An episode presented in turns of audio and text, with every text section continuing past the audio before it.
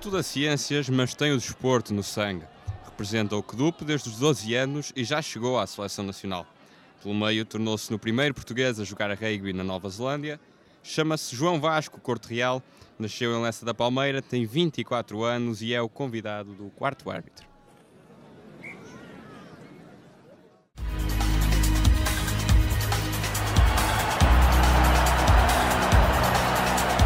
Quarto árbitro.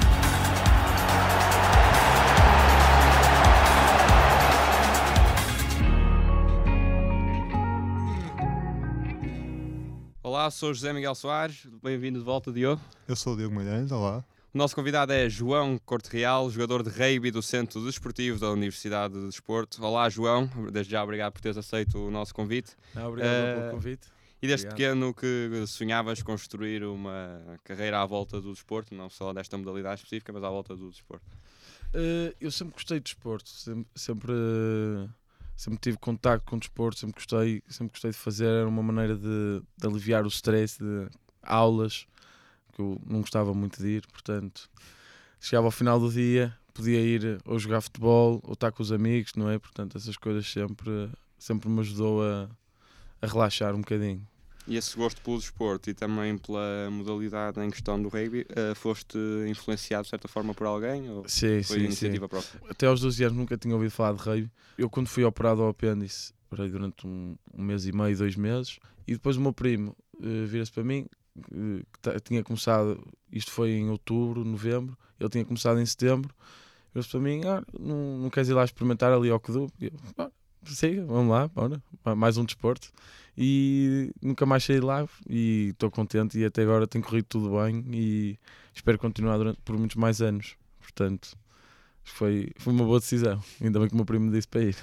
Dizes que, portanto, que ficaste de- deliciado, digamos assim, com o teu primeiro treino no, no rugby. eh, qual foi a sensação quando chegaste lá? No primeiro treino, lembro eh, de ir cumprimentar o meu treinador Francisco Branco, co- juntamente com o meu primo, que também já, já o conhecia assim lá, lá do rugby, lá do, lá do Kedup, e apresentar-me. E eu fui logo diretamente para treinar com, com a equipa C ou a equipa D, uma coisa assim.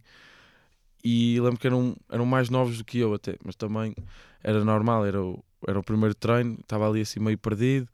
Depois houve uma altura eh, estavam ali uma, um molho de gente. Eles disseram: João Vasco, vai, vai, vai para lá correr, vai, vai lá para o meio. Pronto, mas lá fui eu lá para o meio. Mas tinhas Pronto. alguma noção de- da modalidade, como se jogava, ou foi Não- mesmo à Não cheia? tinha noção nenhuma. Não tinha noção nenhuma. Fui aprendendo aos poucos e fui, fui gostando, fui aprendendo, fui gostando cada vez mais e, e gosto tudo tudo que o rugby tem tem, quer o, o jogo, quer o dentro, dentro de campo e fora de campo, acho que é uma, acho que é uma modalidade completamente diferente de todas aquelas que já, que já fiz e que já pratiquei a sério. E conciliar os estudos com o desporto foi um desafio? foi sempre complicado, mais na, na altura da, da faculdade, quando há mais sobrecarga de treinos e mais sobrecarga de, de aulas e de estudo. No secundário, no- o décimo, décimo primeiro, era uma pessoa completamente desorganizada. Foi aqueles anos de estupidez, posso dizer assim. E sentias que, sei lá, um influenciava o outro, o teu, a, a tua, lá, digamos, desorganização no estudo falta, influenciava o desporto, ou o desporto influenciava o... Já houve vezes em que o, o, o rei chegou a prejudicar os estudos, Uhum. mas não é prejudicar, não é no mau sentido. Sim. É, hum, pronto, eu, fa eu, eu jogo rugby porque, porque gosto Uhum. e lá está, como quem diz, quem corre por gosto não, não, Não quer. E depois lá, lá fui arranjando o. Lá, lá me fui organizando, depois a partir do 12 segundo aí é que comecei já, Uhum. também a cabeça já, já está direitinha nessa altura, é que comecei a pensar como é que vou organizar as coisas, como é que vou organizar os estudos, aproveitar todos os tempos livres. Portanto, chegou a prejudicar, sim, mas num, nunca num, não é num mau sentido, de- mas não, não me queixo nem nada, portanto, Uhum. até agora tudo, tudo valeu a pena. João, para alguém que, como acabaste de dizer, chegou com a modalidade praticamente desconhecida. Foste evoluindo e durante o teu percurso habituaste a ganhar títulos. Posso tentar aqui enumerá-los no instante. Campeão nacional de sub-21 em 2012 2013, bicampeão de sub-23 em 2013, 2014, 2014 2015. Uh, que importância é que teve para o teu crescimento como jogador e precisamente com este dado que disseste que não conhecias nada do desporto? Certo, uh, certo. Pensavas ganhar tanto, tantos títulos ainda numa fase de crescimento?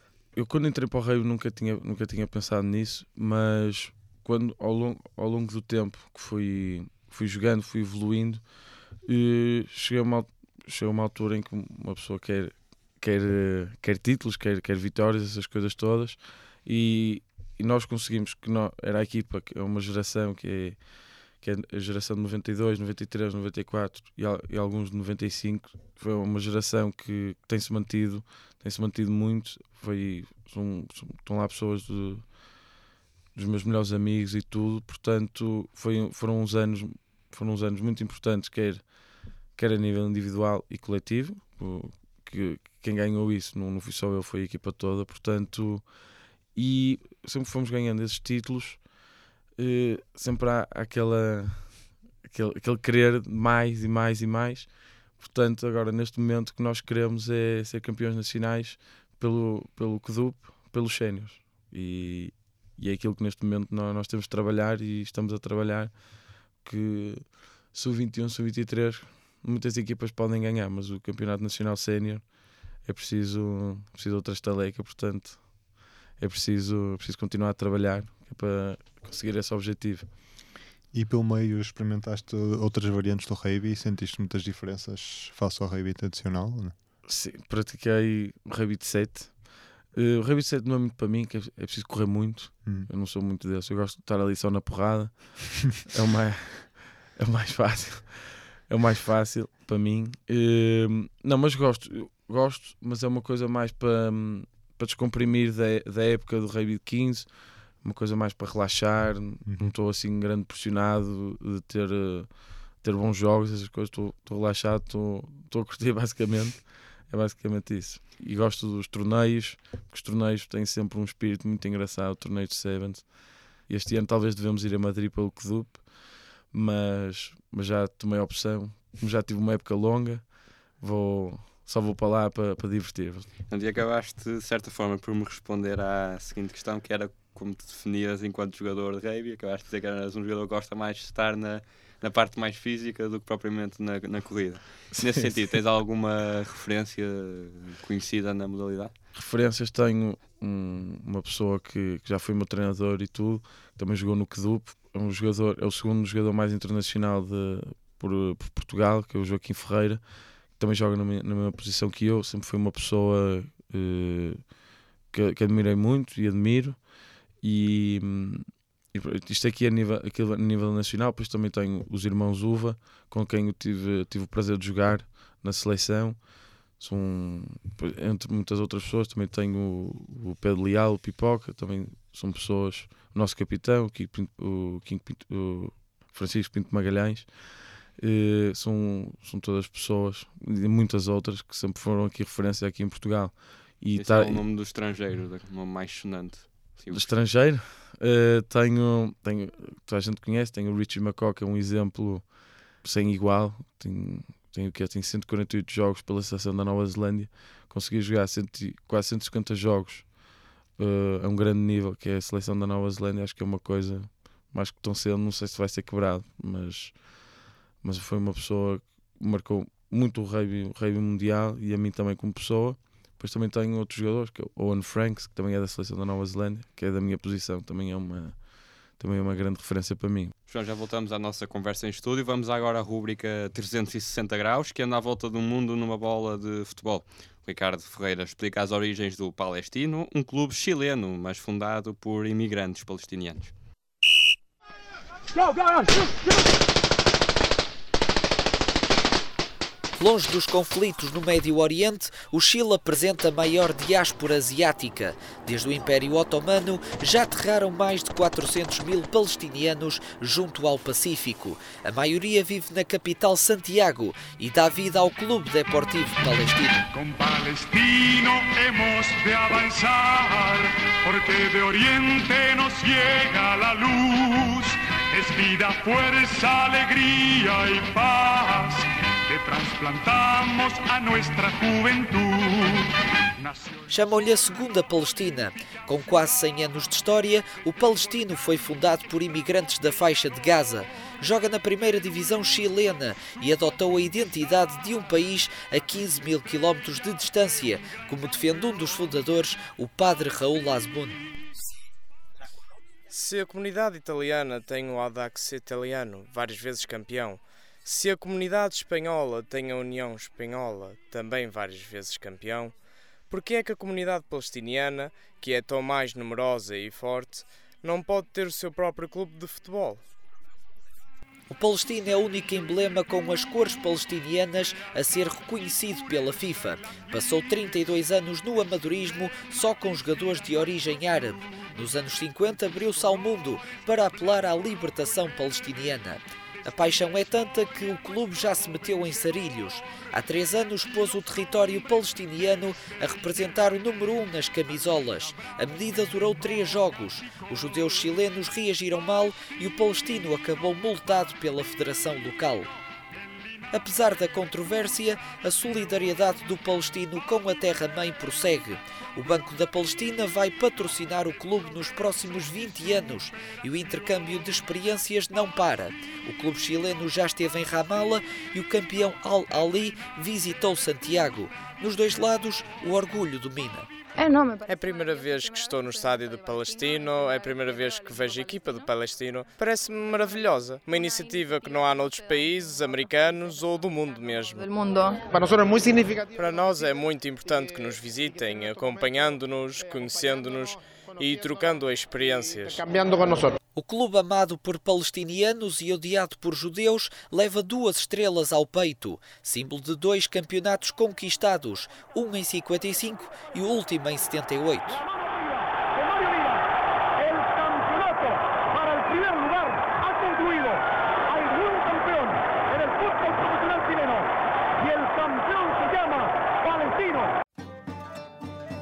Perante o sofrimento dos inocentes, os feitos do palestino no Chile ajudam a recuperar sorrisos no Médio Oriente. Quando pisa o relevado, o clube não joga apenas pelo sucesso individual, mas sobretudo pelos milhares de pessoas que sofrem todos os dias com a ocupação israelita.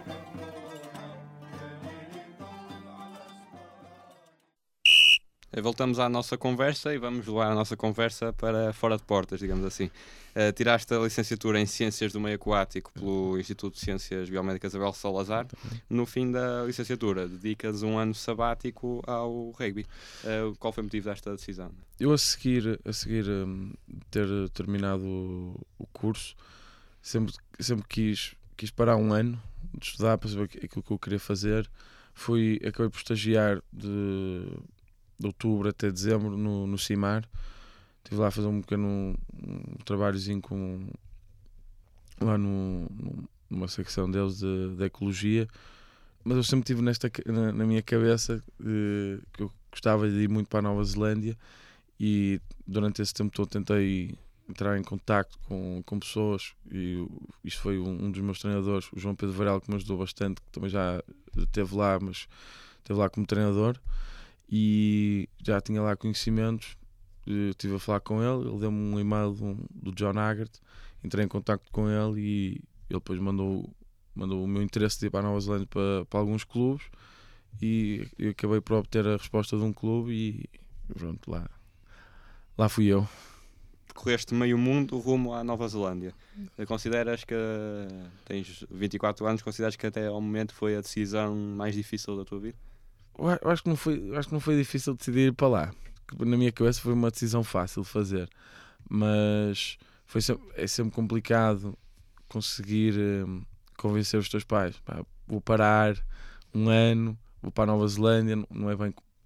É um sonho que eu tenho, que, é, era isto jogar rugby, mas não foi uma decisão difícil para, para mim. Foi, foi mais difícil foi às vezes convencer os meus pais também. Achavam que, a, que te estavas a precipitar, de certa forma. Eles, os meus pais sempre me apoiaram e a minha família sempre me apoiou imenso. Tudo, isso aí sempre me ajudaram imenso. Sem eles não, não conseguia estar, estar aqui, de certeza.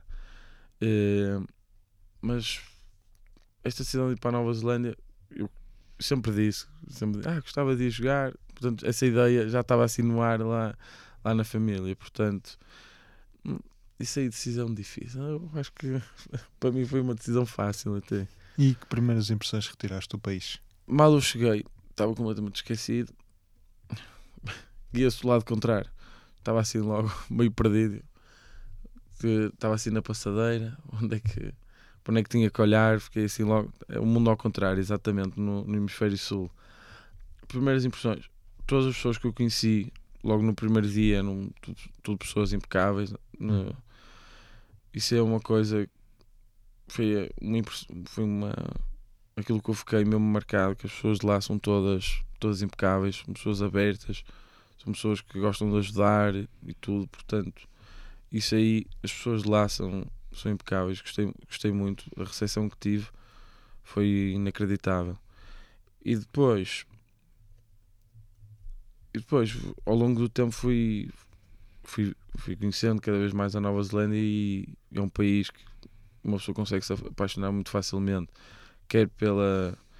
tanto nas cidades, as cidades não são assim muito bonitas, mas sai-se fora das cidades é uma coisa, paisagens completamente virgens, é uma. Uhum. São, são coisas nunca, nunca vistas. E quais foram as maiores dificuldades que sentiste na adaptação à, à Nova Zelândia? Falta de boa comida. Aqui em Portugal é uma, é uma diferença. Eles lá não têm cultura culinária, é o, como aquele britânico fish and chips. Uhum tem sempre tem muitos restaurantes chineses, vietnamitas, essas coisas todas de sushi. Falta lá boa comida. Senti, senti saudades que aqui em Portugal, hum, Espanha, talvez possa competir, mas, não, mas Portugal está claramente acima. Hum, ao frio, também houve ali alturas complicadas. Um frio dentro de casa, às vezes também, mas tirando isso, não, uhum. foi as pessoas ajudaram muito lá. As uhum. pessoas que estavam lá do clube, eh, o casal Figianos com quem eu vivia, também me ajudava sempre bastante. Depois também, às vezes, eles tinham, eles tinham dois miúdos, tinha, era o, o Tassi e o Nathan, tinham 3 e 5 anos. Pronto, às vezes estávamos assim um bocadinho mais tristes, com saudades de casa, depois apareciam os miúdos, sempre com, com aquela alegria de, de uhum. crianças, portanto, isso aí ajudou-me bastante também. Fiquei foram pessoas, essa, essa família ajudou-me sempre muito, portanto, foi tudo aquilo que eu precisava, eles estavam sempre Exato. prontos para ajudar, isso aí, portanto, a minha adaptação lá foi fácil, não, não gostou assim muito. Uhum. O que o que aquilo que eu fiquei mais, mais chateado era o facto da Nova Zelândia ser tão longe. Porque há sempre um, um espaço curto para, para, falar com a família, com os amigos. Estou uh, eu acordado, estão as pessoas a dormir. Horário, e estou eu a dormir, estão eles acordados. Era uhum. assim. Olhando para a competição, toda a gente associa esta modalidade a, a este país. Eh, encontras muitas diferenças entre o rugby neozelandês e o europeu? Uh, sim, noto. No, quando cheguei, quando cheguei, o, o, estilo de jogo deles é, é um jogo, um jogo muito mais aberto. Uh, não sei se os ouvintes não consigo perceber, mas, mas é um jogo muito mais. Não é aquele jogo fechado, contacto direto, essas coisas. É tentar, tentar ir à volta, em vez de tentar estar sempre a forçar ali no meio, tentar um ir à mais volta. Pensado, mais tático, Sim, mais um jogo. Assim. É um jogo e é um jogo mais giro de se ver também. É mais espetáculo, é uhum. Passo, só com, passo só com uma mão, arriscar, essas coisas todas e, e cada pessoa e cada pessoa pode arriscar, por exemplo. Às vezes lá uma pessoa da, da primeira linha metendo o, pé à bola, aqui, aqui em Portugal é uma coisa impensável, mas lá, se for uma, se for uma, uma opção válida, de, se for uma coisa pensada, tática, essas coisas, se virem lá o espaço atrás da defesa, não, não tem mal meterem, uh, meterem o, o pé à bola, portanto tem outra, tem outra visão, tem outro estilo de jogo, por isso acaba por se ver no nível profissional e, e nos campeonatos, essas coisas, que, que as equipas neozelandesas estão, estão claramente no patamar acima das outras. E na Nova Zelândia há muitos atletas a viverem exclusivamente do rugby, é possível? Ao contrário que as pessoas pensam, na Nova Zelândia o rugby lá, há cinco equipas na Nova Zelândia são, são profissionais e, que jogam o campeonato de fevereiro até, até agosto. E essas equipas têm, têm uma têm a sua squad, que são, são de 45 jogadores. Portanto, estamos a falar de que 200, 250 jogadores são claramente profissionais, só vivem de rugby. E depois, depois tens outros jogadores que são semi-profissionais, que têm que jogam o campeonato que eu joguei, e depois de uh, agosto até novembro jogam o campeonato que é a ITM Cup ou Heartland Championship. Tem, tem esses dois. O ITM é um nível mais elevado, depois tem o Heartland Championship que é, que é uma segunda divisão profissional. E, e pronto, e é isso. É, só, há um número restrito de jogadores da Nova Zelândia são, são claramente profissionais que vivem só daquilo. E aqueles que vivem bem do rei são aqueles que têm o um contrato com a seleção da Nova Zelândia. Os outros não, não tenho assim noção dos valores, mas não é, não é nada comparado com, com futebol, essas coisas todas aqui, aqui na Europa. E, e aqui em Portugal, uh, aqui em Portugal ser jogador profissional de rugby é, hum, acho que não há hipótese. Talvez aqui um futuro, um futuro próximo, não sei, mas por enquanto não, não, consigo, não consigo ver isso. Não sei até que ponto fará sentido, só quando na altura em que, em que o rei tiver claramente evoluído e tiver muitos, muitos apoiantes, muitos praticantes, só aí é que se poderá pensar numa, num, em jogadores profissionais, em campeonatos profissionais, acho eu. E consegues explicar porque é que o rei é tão importante para o povo neozelandês? O rei lá é. Eu não sei porque é ficou o rei o desporto rei. Eles sempre cresceram com o rei uhum. e, e, sempre acabou por ficar, uh, ficar o rei o desporto rei. Mas o espírito da, das pessoas da Nova Zelândia, a maneira como as pessoas são, não admira porque é que o rugby lá é tão. tem, tem assim grande, grande sucesso. Porque, porque as, pessoas do, as pessoas do rugby têm que ser pessoas. pessoas uh, têm, têm que ter a capacidade de, a capacidade de sacrifício, ser pessoas organizadas, ser pessoas abertas ao, ao diálogo, que, é, o, que o rugby é um desporto coletivo, não é individual Portanto, as pessoas lá estão sempre abertas a ouvir novas opiniões, uh, não, não, são pessoas fechadas, porque há pessoas que são fechadas, não ouvem mais nada, mas é que o, o, lá está, as coisas estão. Vamos ouvir a opinião de outras pessoas, podem trazer ideias novas. Portanto, eu acho, acho que é a maneira de ser das pessoas uhum. é que faz com que o rei lá tenha, tenha sucesso. Eu acho que, eu acho que é mais por aí. Não sei porque é que o rei ficou ficou, ficou assim, mas é acho que um bocadinho pela maneira das pessoas, das pessoas como elas são, acho que o, que o lá tem, tem muito sucesso. E disputaste uma temporada na divisão amadora mais alta, onde costumam emergir os teus talentos. Um, que lições é retiras dessa, dessa experiência? Gostei, gostei muito de estar lá, estar lá a jogar. Conheci pessoas, conheci pessoas que querem, querem que estavam na minha equipa, querem ser profissionais uh, aprendi novos métodos de, de, trabalho, novas maneiras de pensar o jogo, uh, entre, entre muitas outras coisas. Há, há muitas coisas que, que, trouxe, que trouxe cá para Portugal e espero, espero continuar com essas ideias na minha cabeça porque acho que são, são maneiras, são, foram maneiras diferentes de ver, de ver o jogo, de gerir também os treinos, gerir a carga, essas coisas todas tudo aquilo que eu aprendi é como é que vou conseguir pôr o rugby que jogo ao, ao mais alto nível. E acho que lá na Nova Zelândia foi isso que eu, aquilo que eu consegui aprender assim, uhum. assim mais. Acho que. E agora neste momento estou com, estou com ganas de ir lá outra vez e querer jogar agora o campeonato semi-profissional. E é isso que eu estou a pensar, planear ir, porque uhum. senti que no final acho que conseguiria, conseguia conseguia ir mais longe. Sentes que tens mais para dar? Sinto e tenho a certeza que se chegar lá e trabalhar direitinho, acho que poderei ter uma oportunidade. Se não tiver, pronto, uhum. tudo bem, mas, mas estou aqui com, com aquela curiosidade e se conseguisse, portanto, uh, isto é uma coisa que faz parte de um jogador de rugby, é querer sempre ser melhor, uhum. querer sempre mais, portanto, estou aqui com este bichinho atrás da orelha que estou mesmo a querer voltar para lá outra vez quando acabar o mestrado, vou tentar, vou tentar voltar, uhum. tentar arranjar um work visa que é para conseguir estar lá e trabalhar também, mas também ter o foco rugby que é para para ver se consigo lá chegar. ITM uhum. ou Heartland Championship. Portanto, fazer aqui um pequeno desafio em duas outras palavras, o que significa para ti ser o primeiro português a jogar na Nova Zelândia? Ah, não sei. Ah, não... O que, que é que significa para mim? Sentiste orgulhoso? Sentiste... Tenho, tenho lá neste momento dois jogadores, dois jogadores do Kedup foram para lá agora, o Vasco Batista e o Tomás Ferronha foram para lá, uh, foram, foram para o mesmo campeonato que eu estou, uh, que, que, eu estou, que, que, eu joguei. Estou numa equipa que é o Belfast, portanto fico, fico contente por, pela minha experiência, pela minha experiência, não é? E fico contente também ver outras pessoas a querer ir lá experimentar, portanto uhum.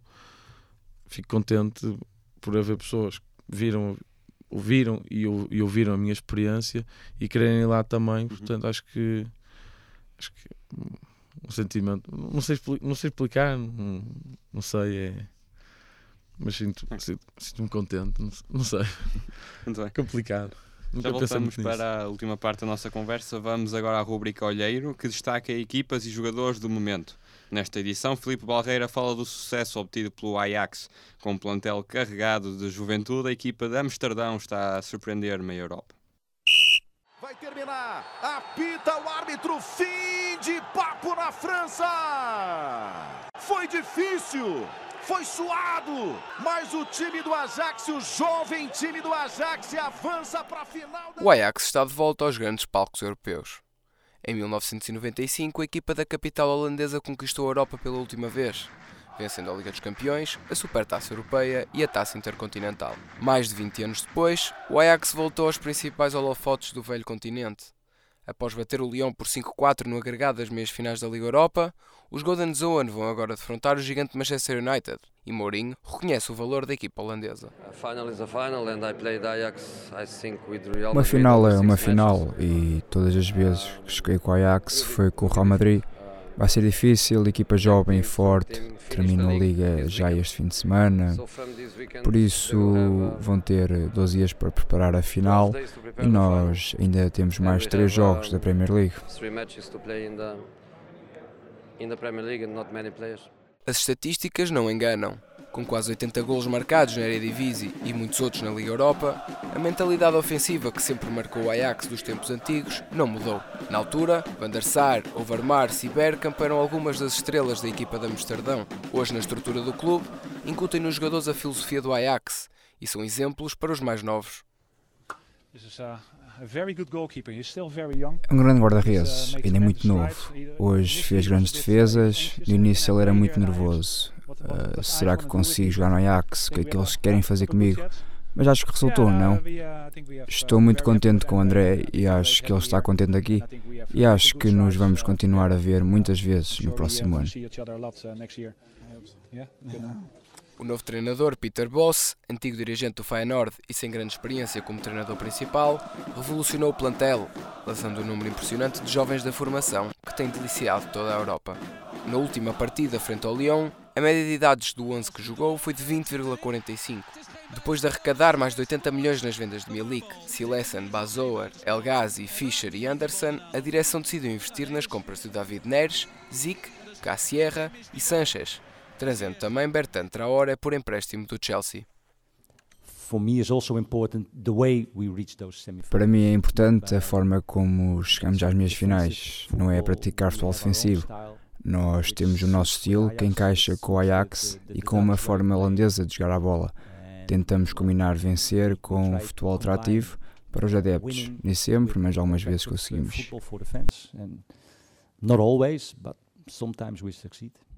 André Onana, de 21 anos, é o dono e senhor da baliza.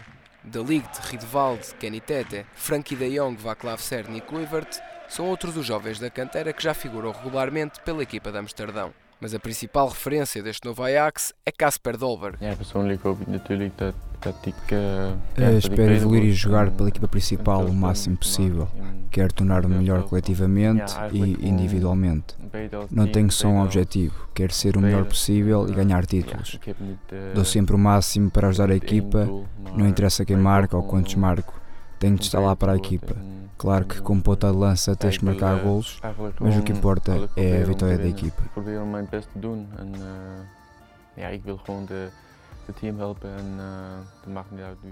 O ponta de lança de 19 anos leva já 23 golos e 6 assistências esta época e liderou a equipa holandesa na vitória na eliminatória frente ao Lyon, marcando dois golos que asseguraram a passagem à grande final de Estocolmo. Todos os esforços estão virados para o jogo na Suécia, onde o Ajax tentará adicionar mais uma Liga Europa à sua extensa prateleira de troféus. Com todo este talento a sair da cantera do clube, o futuro será certamente risonho para o clube de Amsterdão, que tentará, já na próxima época, retomar o título de campeão holandês que já veio fugir há três anos. Estamos de regresso para a última parte e antes de virarmos a, a outra face da moeda, que são os teus estudos, respondo-me só aqui uma coisa. Aos 24 anos tens uma dezena já de, inter, de internacionalizações pela seleção nacional portuguesa. Uh, como vês a evolução do, do rugby português e se consideras a nível de investimento de infraestruturas que é uma modalidade que está a evoluir no ritmo certo, devia ser, devia ser feito mais? Qual é a tua opinião? Eu acho que estamos um bocadinho a, a reconstruir, porque hum, em 2007 foi, um, foi uma altura muito importante para, para o rei português, em que Portugal conseguiu qualificar-se para o Campeonato do Mundo. Foi uma altura em que houve muitos investimentos hum, e esses investimentos acabaram por não ser utilizados talvez da melhor maneira, porque desde aí o rei português tem, tem vindo a, a, a decrescer, quer também quer também em praticantes, mas a partir de uma, já não sei a partir de que ano, não tenho bem certeza, começou, voltou, voltou a subir. E acho que neste momento temos, temos um presidente que é o, o Luís Cassiano Neves, que é uma pessoa, é uma pessoa que tem, tem um plano, como já tinha dito ao Ricardo, com, com pés e cabeça, acho que é um plano um plano sustentável para, para, para o rei português conseguir um, conseguir evoluir, porque neste momento os investimentos e o, os patrocínios, essas coisas, acho que neste momento não estão não são assim muito não, não são assim muitos com, com grande valor. Portanto com aquilo que se tem com aquilo que se tem é preciso conseguir trabalhar e é preciso conseguir pensar num plano uh, sustentado que é para conseguir uh, para conseguir aquilo que toda a gente todos os praticantes de rugby querem é maior número de maior número de praticantes e Correio continua a crescer em Portugal. Neste momento estamos a ir passo a passo, tranquilos, eh, estamos a construir um caminho, portanto, mais vale dar passinhos curtos do que tentar dar um, um passo gigante para depois voltarmos tudo para trás, uhum. construir bem as bases. Uh, neste momento acho que consigo ver consigo ver um futuro um futuro bom para o, para o Rio Nacional. Não, não, Mas sempre com os pés bem assentos, bem assentos na terra, devagarinho, vamos lá, ver que vamos, que vamos conseguir. Porquê é que nunca tiveste o estatuto de, de hum, atleta da alta competição? Houve, houve colegas meus que, que obtiveram, isto era no, no campeonato uh, no campeonato da Europa sub-18 eu não, eu não, fui, não fui chamado para, esse campeonato, para esses campeonatos, mas nesses eh, campeonatos chegávamos, uh, Portugal estava sempre no primeiro terço da tabela. Era assim, o primeiro terço da tabela, do, primeiro terço da tabela, do escalão máximo uh, que se pode jogar. Portanto, uh, consegui, conseguia só obter o estatuto da competição durante um ano e o que era bom para entrar na faculdade. Houve muitos amigos meus que entraram assim, mas depois, no, ao longo nos outros campeonatos já não, já não é assim tão fácil obter nos séniores. Que eu acho que não é uma coisa muito, muito bem pensada, porque nos séniores a carga de treinos é, é maior e também em termos de viagens é sempre mais, mais complicado para conciliar com tudo. E também, também é a mesma regra, tem, é preciso estar no, primeiro terço do escalão, no escalão máximo. Mas, não, mas também estamos num escalão no, no, ano passado fomos promovidos para o, para o escalão C, em que jogámos contra Holanda, Suíça, Moldávia e Polónia. Mas no grupo acima, que nós de 20 de maio vamos ter o playoff contra a Bélgica para ver se conseguimos subir para o grupo B, que era onde fomos promovidos do ano passado, que é Roménia, Geórgia, Alemanha, Rússia e Espanha.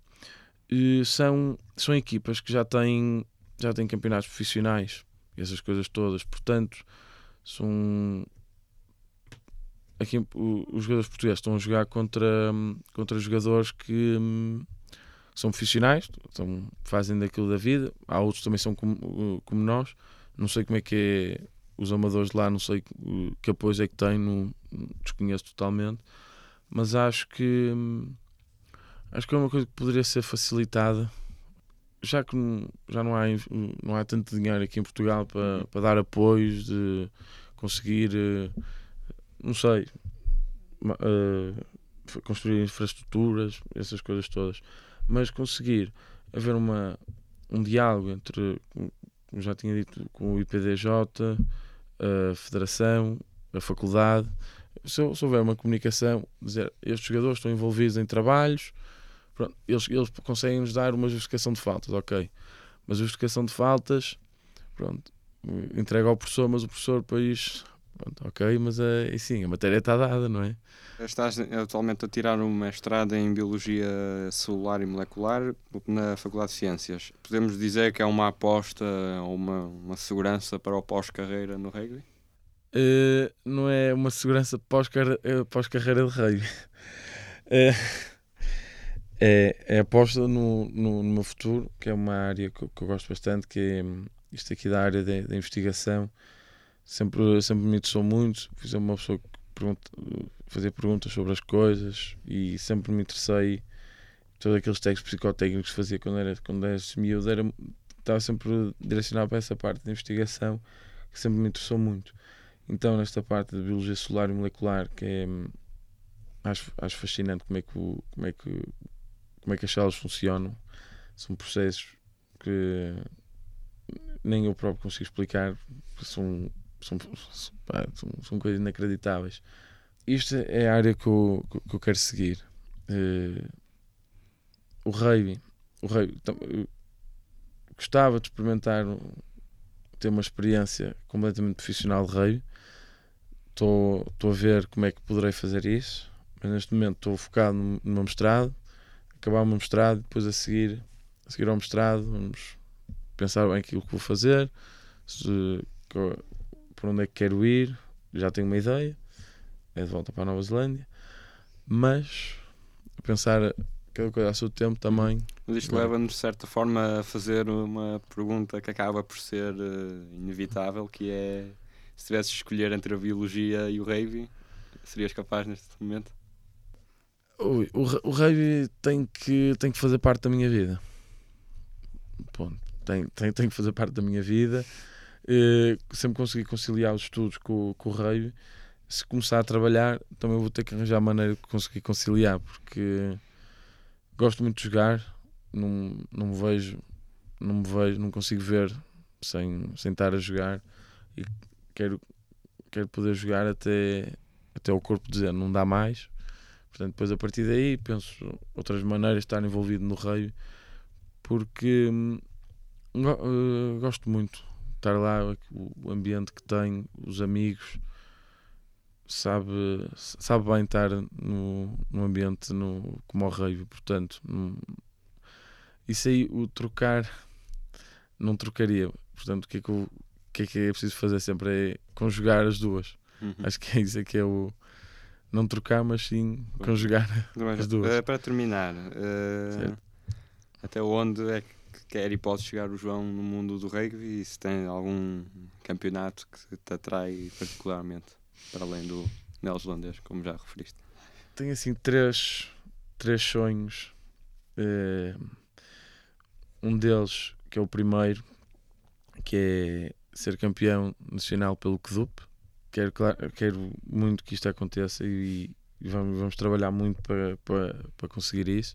Neste momento, uh, estou envolvido numa, numa equipa, num grupo de trabalho, são, são, são jogadores da, da seleção nacional, temos, o, temos grandes objetivos traçados, eh, conseguimos, eh, conseguimos pelo menos o apuramento para o Mundial de Rei. Temos a hipótese de, ainda temos a hipótese de nos qualificar para o Campeonato do Mundo do Rugby 2019 no Japão, mas temos, temos consciência que vai ser difícil, mas vamos tentar vamos tentar já este, mas também se não conseguimos, vamos, vamos tentar ir para o, para o 2023, ainda não se sabe nem que é, mas vamos temos, temos assim estes objetivos. E depois, na Nova Zelândia, gostaria de, de tentar para ver se conseguia conseguia lá, pelo menos o, o semi-profissional gostava de experimentar, uhum. aquele ITM. Mas tenho, tenho estes dois claramente que são aqui em Portugal, são, são aqueles que eu quero claramente cumprir, com, quer pelo, pelo meu clube de coração e pelo meu país, que serão só aí já ficava mais que satisfeito. Hum. Portanto. Muito bem, João. Um português que experimentou a Oceania, mas que quer chegar ao topo no país natal. Antes de fecharmos o programa, vem aí a rúbrica Porto Sem Barreiras. O Fábio Gomes destaca a eleição de Lenin Cunha como o melhor atleta do mundo com deficiência intelectual.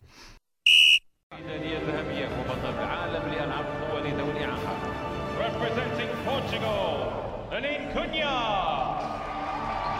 Lenin Cunha of Portugal. Com 183 medalhas conquistadas, o Enino Cunha é o nome mais sonante do desporto adaptado em Portugal. A paixão pelo atletismo surgiu aos 6 anos por influência de familiares e continua bem viva mais de 25 anos depois. A conquista das medalhas começou logo na sua estreia, em 2000, na Suécia, onde foi logo campeão mundial do triplo salto. A partir daqui nunca mais parou, somando sucessos atrás de sucessos em campeonatos europeus, mundiais e mesmo em Jogos Paralímpicos. As dificuldades foram sempre uma constante ao longo dos anos, sendo que o Enin chegou mesmo a considerar desistir por falta de apoios. Embora ainda exista um caminho a percorrer, pequenos espaços estão a ser dados, sendo que o atleta, em entrevista à Sports Partner, destaca a mais recente conquista dos atletas paralímpicos. Uh, tivemos uma boa notícia há cerca de um mês atrás que uh, as medalhas, uh, os prémios de mérito, desculpem, foram igualadas aos atletas olímpicos, portanto isso é um passo muito grande. Isto em campeonatos do mundo, campeonatos da Europa e jogos e jogos paralímpicos, são, foram igualados aos olímpicos, o que é muito bom para nós, mas o que era essencial era as bolsas que recebemos por mês uh, serem aumentadas, isso sim, porque é com esse dinheiro que nós vivemos durante o mês, e, uh, mas acho que estamos no bom caminho. Ter o título de atleta mais medalhado do mundo é para o português um grande motivo de orgulho. O Enin diz que não vai ficar por aqui, determinando como próxima meta chegar às 200 medalhas conquistadas. Uh, claro que para mim é um elogio muito grande ter esse título, atleta mais medalhado do mundo. Uh, é um significado grande, claro, porque só mostra a, a minha a garra e a, e a determinação que eu tenho em, em querer alcançar os meus objetivos e não vou ficar por aqui. Quero chegar às 200 medalhas internacionais. Para atingir o seu objetivo, o atleta refere dois eventos que podem ter um papel bastante importante nessa conquista. São dois campeonatos do mundo, o primeiro ocorre ainda este mês na Tailândia e o outro em julho, a ter lugar em Londres. São etapas para as quais o Lenino vai extremamente motivado e onde vai tentar obter os melhores resultados possíveis. João Corte Real, foi um prazer receber-te no quarto árbitro. Em nome de toda a equipa, desejamos-te as maiores felicidades. Muito obrigado. Obrigado muito também obrigado. ao Diogo Magalhães, que regressou como comentador residente, e ao Ricardo Ferreira, que esteve nos cuidados técnicos. É o ponto final em mais uma edição do Quarto Árbitro. Acompanhem-nos em jornalismo Porto Neto ou na Engenharia Rádio e já sabes, não fiques em fora do jogo.